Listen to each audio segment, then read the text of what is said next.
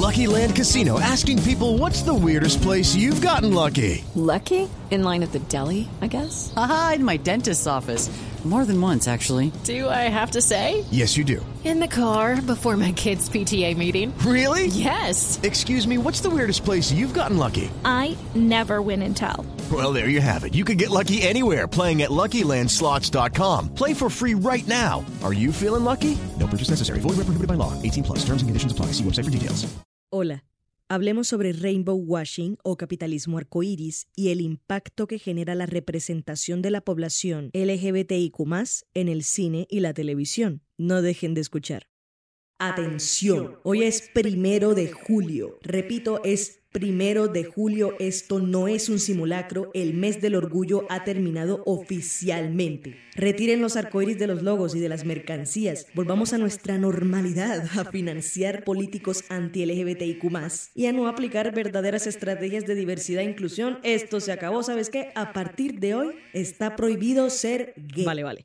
Que esto es un meme uno que ya lleva par de años circulando cada junio sin perder la gracia de la primera vez, porque el capitalismo arcoíris que vendría siendo la crítica de fondo es algo real y vigente. Y es que últimamente se han dado todo tipo de discusiones al respecto en redes sociales, en encuentros con amigos, algunos salones de clase e incluso dentro del mismo hogar con la familia. De entrada eso me parece maravilloso, pues hace décadas esto no era un tema que se pusiera sobre la mesa, era un completo tabú. Hoy aún entre las diferentes perspectivas, consideró un gran paso que podamos tener este tipo de debates. De hecho, antes de empezar a producir el episodio, una compañera y yo tuvimos una breve discusión en la primera reunión del día, mientras definíamos en grupo cómo desarrollar este tema. Ambas teníamos visiones diferentes sobre la representación de personas LGBTIQ en cine y televisión. Y como yo no soy la dueña de la verdad, esta también será una oportunidad para poner en contraste mis argumentos. Para ello, decidí hablar con Juliana Martínez, profesora de Género, Sexualidad y Literatura Latinoamericana en American University en Washington, D.C. y coordinadora de proyectos de la Fundación Sentido,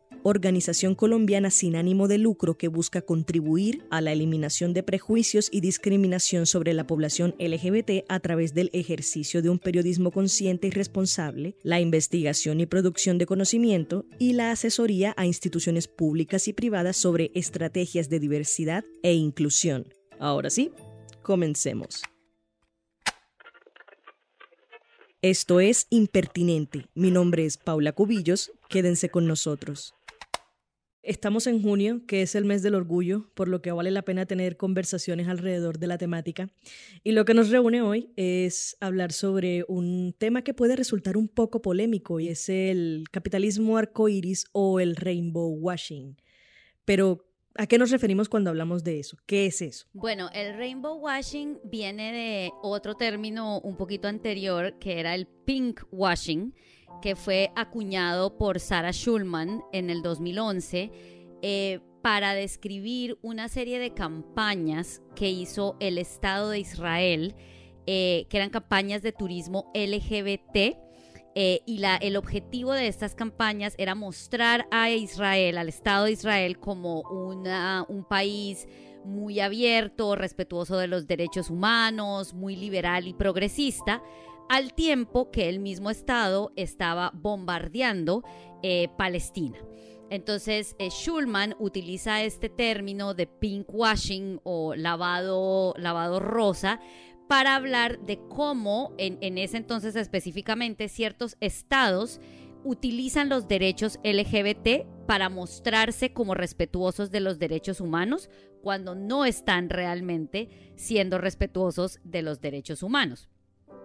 Después, ese término se extiende a lo que se llama el capitalismo arcoíris o el rainbow washing. Es básicamente el apoyo superficial a los derechos LGBT para fines que no tienen nada que ver con los derechos LGBT y que benefician principal o completamente a la compañía que los está haciendo. La explicación a primeras luces es bastante clara, pero no es tan fácil de identificar para la mayoría. Entonces, cómo podemos hacerlo. Martínez hace énfasis en que los números, las cifras, nos permiten definir si una empresa tiene una política de inclusión real o está haciendo rainbow washing. Por ejemplo, ¿cuáles empresas cuentan con políticas de inclusión integrales? Mencionemos algunas a nivel nacional. Google Colombia, Movistar, Ecopetrol, Sodexo, Gran Hyatt, Ocensa y Dow Chemical. Estas son algunas de las compañías que, según el sondeo realizado por la Cámara de Comerciantes LGBT de Colombia y el Centro Nacional de Consultoría, conformaron la lista de las 15 empresas más incluyentes de Colombia en 2021, presentada durante la feria de negocios WeTrade. Ahora, para dar ejemplo del caso contrario, una empresa que hace rainbow washing se ve más o menos así. Llega junio y ¡pum! Ponen el arco iris en sus logos, empiezan a sacar mercancía LGBTIQ, que la camiseta, los zapatos y las gorras con la bandera bisexual, transexual, asexual, pansexual, género no binario, difunden propaganda a favor del orgullo y el reconocimiento de los derechos humanos, en fin, gestos que son superficiales, porque, a diferencia de las compañías que mencionamos antes, estas no tienen una política de inclusión tras bambalinas, no hacen seguimiento dentro de la empresa frente a posibles casos de discriminación o en el peor de los casos, financian a políticos que son abiertamente anti-LGBTIQ. Pero ve que en junio le ponemos arcoiris a la foto de perfil en redes y ya está, ¿cómo te quedó el ojo? Pretenden como que las personas LGBT salen en junio y el primero de julio, ¡plup! todos se vuelven a meter ah, debajo de la tierra y desaparecen hasta el próximo primero de junio. Creo que pedir, por ejemplo, preguntarle a las empresas, ok, no me muestres tu logo de arcoiris, muéstrame tus indicadores de inclusión. Y las empresas que realmente están trabajando en eso, pues tienen mucho que mostrar. Las que no, solo tienen su logo de arco iris. Otra manera de saberlo, por ejemplo, es em, qué hacen con esos, todos esos productos arcoíris que se producen. Muchos de ellos son caros, son más caros que los productos normales. Entonces, el cepillo de dientes blanco cuesta 5 pesos y el de arcoíris cuesta 8. Y uno dice, ok, entonces, estás cobrándote tres pesos de más. ¿A dónde van esos tres pesos? De pronto esos tres pesos van a una serie de organizaciones que trabajan y apoyan a, a personas LGBT, lo cual, genial. Pero si esos tres pesos te los estás embolsillando y tienes dos empleados gays que están enclosetados porque no se atreven a salir del closet en tu empresa, pues eso no, eso no es progresismo, eso no es apoyo a los derechos LGBT, eso es, simplemente oportunismo y mercadeo. Esto nos llevó a discutir un tema que nos sirve como un ejemplo más concreto a la hora de hablar sobre rainbow washing, y es la controversia que se generó a raíz del beso entre dos mujeres en la película de Disney Lightyear, un spin-off que narra el origen de Buzz Lightyear, el héroe espacial que inspiró a uno de los juguetes favoritos de Andy Davis en la saga de Toy Story. Primero un poco de contexto, ¿ah? porque esto no empezó con la noticia que anunciaba la presencia del beso en la película. Resulta que el 9 de marzo la revista Variety tuvo acceso a una carta abierta hecha por varios empleados del estudio Pixar, en la cual se denunciaba que Disney censuraba sistemáticamente cada intento de incluir contenido LGBTIQ.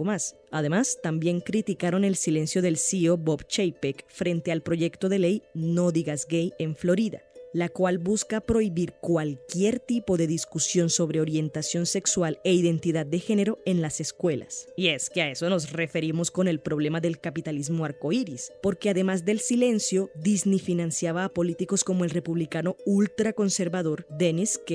Baxley, un legislador abiertamente anti-LGBTIQ, que presentó formalmente el proyecto de ley que les acabo de mencionar. Entonces, ¿cuál es el punto de promover la inclusión y la representación en tus producciones si detrás de la pantalla, la realidad es completamente diferente. Inicialmente, Chapek respondió diciendo que el mayor impacto que podían hacer en la creación de un mundo más inclusivo era a través del contenido inspirador que producían, lo cual no es suficiente, hombre, si al mismo tiempo financias a promotores de proyectos de ley anti-LGBTIQ que tienen altas probabilidades de avanzar. En ese sentido, que pongas en tu película a dos mujeres besándose no cambiará el mundo en proporciones significativas si de manera complementaria no te pronuncias frente a este tipo de iniciativas. Al final, el CEO de Disney volvió a pronunciarse, esta vez por medio de una declaración a sus empleados, la cual pueden encontrar en el sitio web oficial de la compañía, para disculparse y rectificar que, además de contar historias inclusivas, debían usar su influencia para defender los derechos de todos. Por ello, anunció que aumentarían el apoyo a grupos que combaten legislaciones similares a la de No digas gay en otros estados y que, hasta nuevo aviso, suspenderían sus donaciones políticas en Florida. Pero a ver, ¿esto qué tiene que ver con Lightyear? Ya, ya, ya, para allá iba.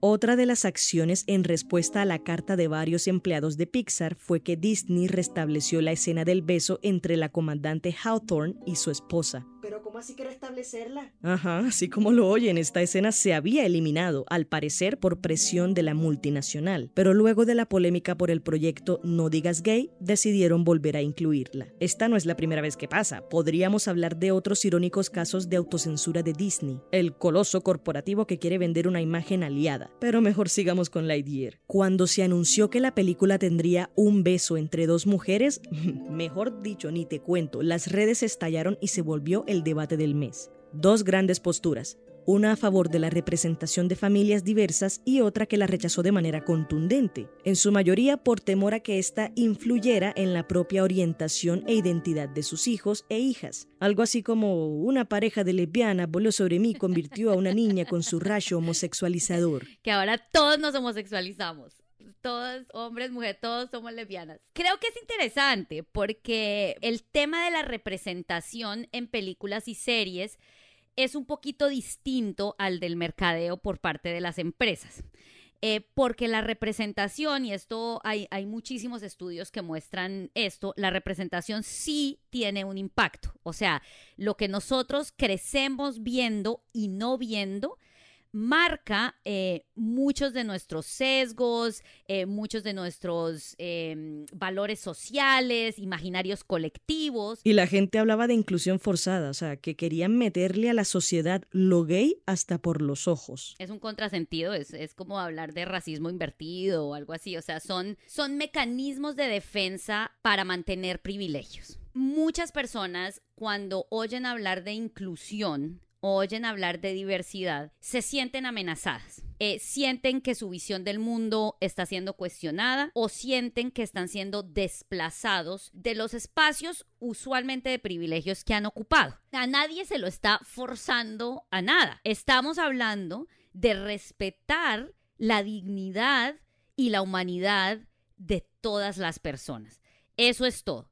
Entonces, si estamos hablando de que vamos a hablar de la familia, bueno, pues yo también quiero que mi familia esté representada y mi familia es tan digna como la tuya.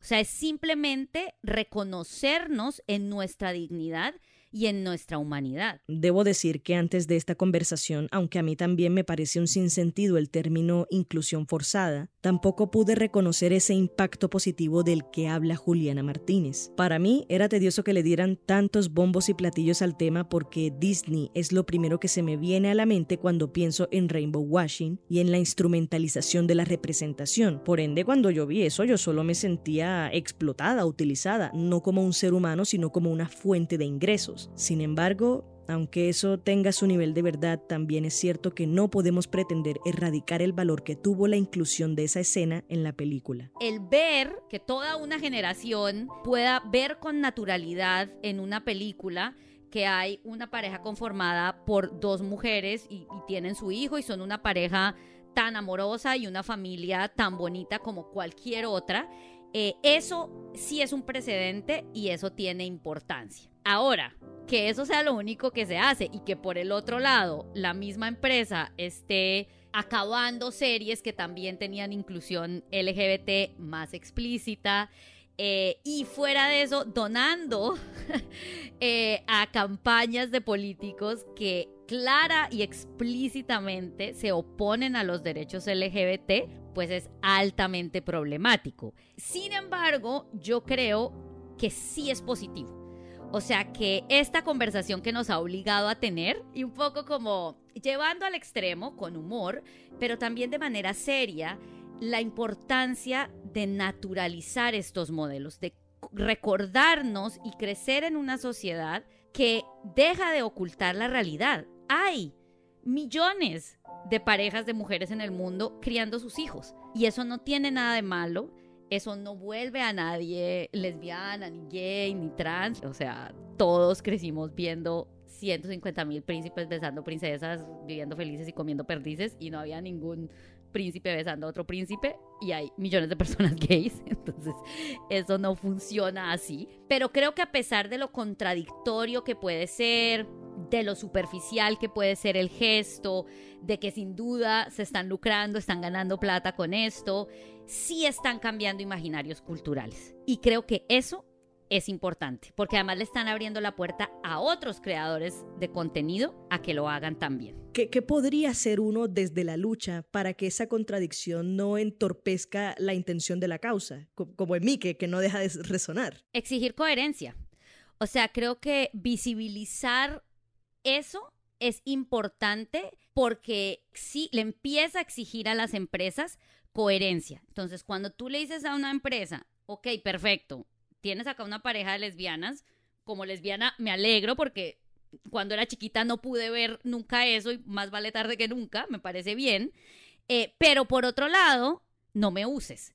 Entonces, si estás haciendo plata con esto y estás trabajando en esto, deja de darle plata a la gente que me está quitando mis derechos. Pero por lo menos ya tenemos alguna coherencia que exigir. Antes no la teníamos, ni siquiera. Cuando yo crecí, eso ni siquiera se podía tener porque porque no existía ni siquiera el pinkwashing. Y entonces yo creo que hay que exigir coherencia.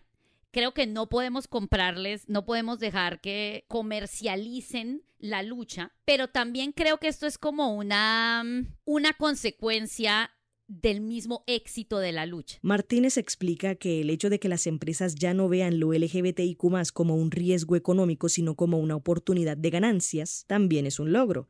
Que sí, que implica ciertos peligros porque como colectivo tampoco podemos permitir que la lucha se venda, que se limite a gestos superficiales mientras en varias partes del mundo las personas todavía son perseguidas y asesinadas por su orientación sexual o identidad de género. Pero hombre, también es un paso significativo. Eso es un logro, no es, no es puro, porque en el, activismo casi nada es puro, todo es contradictorio y complicado y allá entre todos nos agarramos de los pelos, y, pero después nos reconciliamos. Pero creo que sí, creo que los movimientos sociales y los logros en derechos humanos nunca son como completos, pero sí hay progreso y ese progreso hay que reconocerlo, agarrarse de ahí y ir por más, seguir exigiendo más. Entre esas exigencias debe estar una representación que dignifique en lugar de mantener prejuicios, porque si no, no estamos haciendo nada. En la película de 1994, Ace Ventura, Detective de Mascotas, por ejemplo, se revela que el teniente corrupto Ray Finkel había transicionado y robado la identidad de una mujer llamada Lois Einhorn, que había desaparecido, y todo como parte de su plan de venganza. El problema acá es que tras revelarse que Lois Einhorn era una mujer trans, todos los policías empezaron a escupir con completo asco. Esto perpetúa un imaginario de rechazo y desagrado contra las mujeres trans, mi gente. Y si no queremos irnos tan lejos, recordemos cómo el actor Sebastián Boscán, quien dio vida a Leandro Santos en Pasión de Gavilanes, contó que el haber interpretado a un personaje gay le cerró muchas puertas en su carrera, pues la gente lo relacionaba con Leandro y decían, no, a esa loquita no me la traigas. Además de perpetuar la imagen del amigo o familiar gay como elemento humorístico, impactó negativamente en la vida real del actor, debido a esos mismos imaginarios. Entonces, no es poner personas LGBTIQ porque sí, es hacerlo desde la dignificación de su identidad. Y a los medios, que no me puedo saltar este jaloncito de orejas, si bien ha habido un cambio positivo en el tratamiento de temáticas LGBTIQ desde el periodismo, todavía nos queda un largo camino por recorrer. En este caso, titulares como Disney sacará su primera película con una relación homosexual protagonista son algo sensacionalistas, levantan el morbo de la gente y generan falsos debates. De todos modos, es un gran avance mencionarlo y darle un espacio en la agenda noticiosa en lugar de omitirlo, como se hizo durante tanto tiempo. Esto también contribuye a que abordemos dichos temas con naturalidad y no como tabú. En fin, son muchas las tareas por hacer. Y por eso el apoyo de las empresas no debe empezar el primero de junio y acabar el primero de julio. Debe ser un trabajo constante, en aras de garantizar espacios de trabajo sanos, inclusivos y justos. En caso de que quieras unirte a esta construcción y necesites hay organizaciones dispuestas a ayudar, como la Fundación Sentido o la Cámara de Comerciantes LGBT de Colombia. Los invitamos a visitar sus portales web y sus redes. Por último, nos invito a disfrutar de los logros de nuestro colectivo. Sintamos orgullo al ver la representación en el cine y la televisión, más allá de las intenciones que puedan estar de fondo. Hombre, compremos esa chaqueta con la bandera de la bisexualidad. ¿Por qué no? Pero claro, no descuidemos el sentido de esta lucha. Mantengamos también una posición crítica frente a prácticas como el rainbow washing y sigamos abriendo espacios de conversación, porque el debate no termina aquí. Los derechos que muchos y muchas tenemos hoy son el producto de décadas de resistencia. Continuemos con ese legado, sigamos aprendiendo y avanzando. Igual eso es lo rico de ser humano, ¿no? Que siempre estamos cambiando y creciendo.